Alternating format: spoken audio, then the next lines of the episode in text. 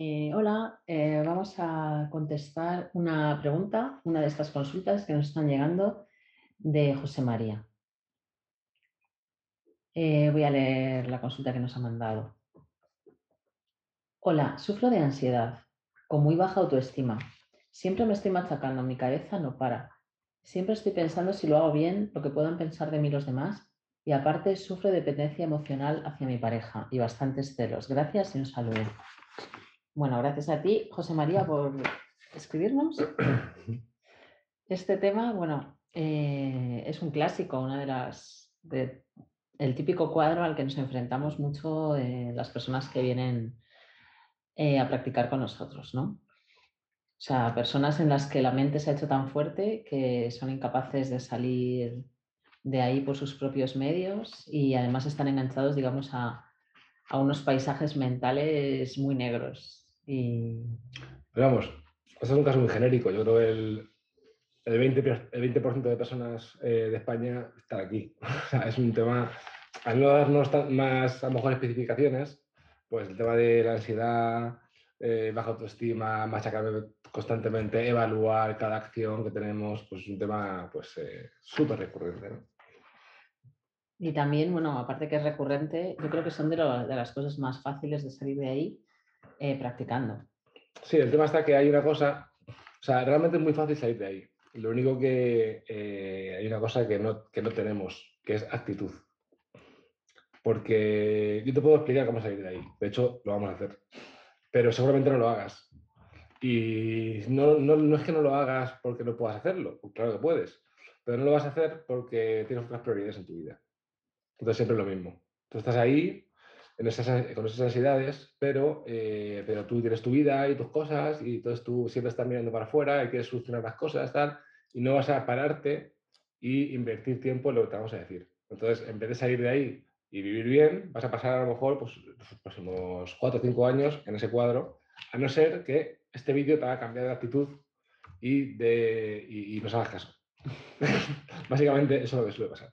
O sea, ¿por qué, ¿por qué entramos en este ciclo? Pues nunca se sabe qué es antes, si el huevo o la gallina. O sea, si es un cuerpo muy tenso o es un exceso de pensamiento, porque las dos cosas digamos que, que se encienden la una a la otra. O sea, en un cuerpo tenso, como no puedes estar en el cuerpo relajado, pues tendemos como a evadirnos y narcotizarnos mediante la mente. Y cuando pensamos mucho y sobre todo, que no sé por qué, ¿Cuál será la razón de esto? ¿no? De que nos enganchamos mucho más a los pensamientos repetitivos, digamos, de temas oscuros, negros, donde todo es horrible.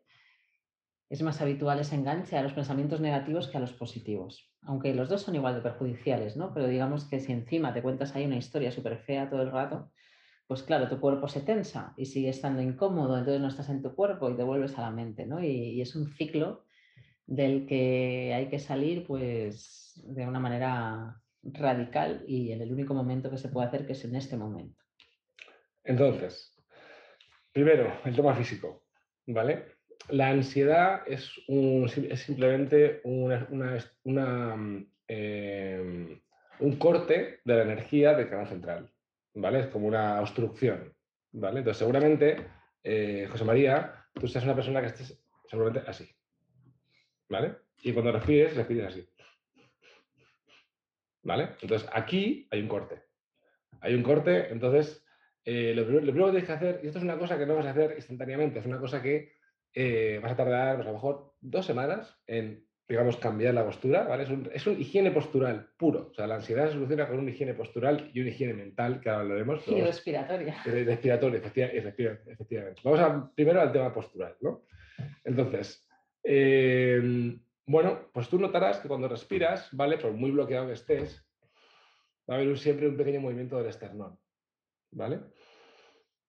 Hacia arriba, ¿vale? Pues en tu caso, este movimiento del esternón hacia arriba, en vez de tener este, este recorrido, tiene mucho más recorrido, ¿vale? Y puedes llegar a abrir mucho más espacio en la caja torácica, ¿vale? Entonces, entonces, eso es lo primero. Lo primero es, en vez de estar así, pues estar así. ¿Vale? Y desde ahí... Eh Respirar más profundamente y lentamente. O sea, digamos... vaciarte de todo el aire para que luego la inspiración llegue de manera natural. Y en este trabajo de respiración, pues ir relajando el cuello, la garganta, los músculos que rodean el hueso púbico, también donde se coge mucha tensión, el perineo. Respiras, abres espacio en el corazón y relajas toda tensión que identifiques. Para eso tienes que poner la conciencia en el cuerpo. Entonces, más trucos de la respiración, ¿no? Em, pues la respiración es hacia abajo, o sea, hinchando la tripa, ¿vale? Pero cuando la hinchas también es hacia arriba. O sea, tienes que hinchar todo lo que puedas, ¿vale? Entonces, proyectas hacia abajo, hinchas la tripa, y cuando la tripa esté hinchada, de repente el externo se mueve hacia arriba, ¿vale? Entonces hay un punto que es el esternón y otro punto que es pues unos cuatro dedos por encima del ombligo que se abren.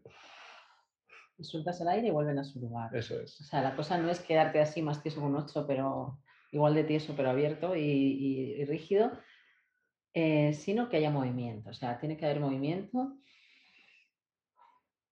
y empezar a respirar de una manera más calmada, más profunda. Digamos, no respirar en modo supervivencia. O sea, la ansiedad es cuando ya has respirado tanto tiempo en modo supervivencia que tu cuerpo te dice que vas a morir. Y entonces ahí ya viene el ataque de pánico. No queremos llegar ahí porque cuando llegas ahí ya que acaba la gente con medicaciones y no queremos llegar a ese punto. Entonces, primero, higiene postural. Segundo, y eso tiene que ir de la mano, pues si no vale para nada. Eh, de la mano de la higiene postural y de la respiración viene la higiene mental.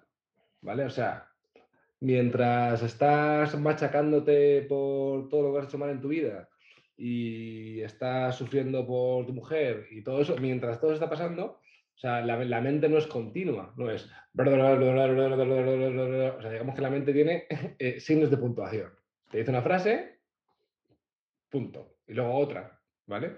Pues esos signos de puntuación tienes que prestar mucha atención a los signos de puntuación, a los espacios donde la mente no te habla, ¿vale? Y esos espacios respirarlos y aprovechar para sentir pues la espacialidad, los colores, las texturas, el mundo físico, para degustar el presente. Y el interior de tu cuerpo, cómo se siente.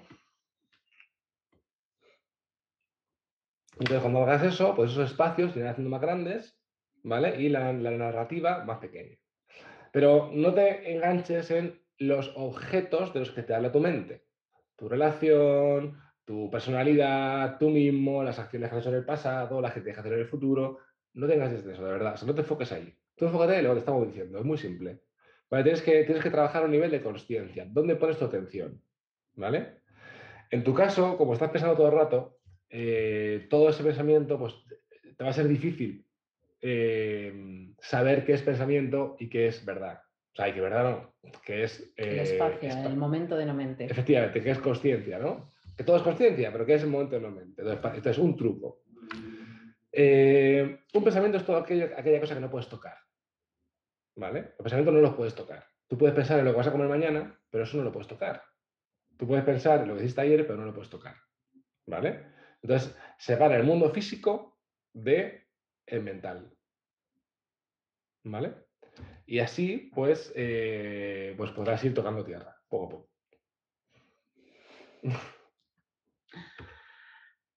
Y nada, esto es ir al ataque, ir a cortar, ¿no?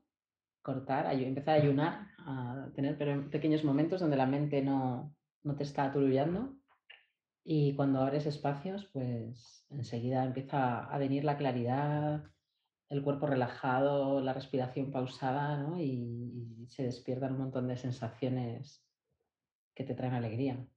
Pero bueno, entiendo que estamos acostumbrados a verlo y el primer momento, o sea, es cortar cuando hay una adicción a la mente tan grande, el primer momento es difícil, ¿no? Y la mayoría de la gente no, no consigue llegar sin ayuda.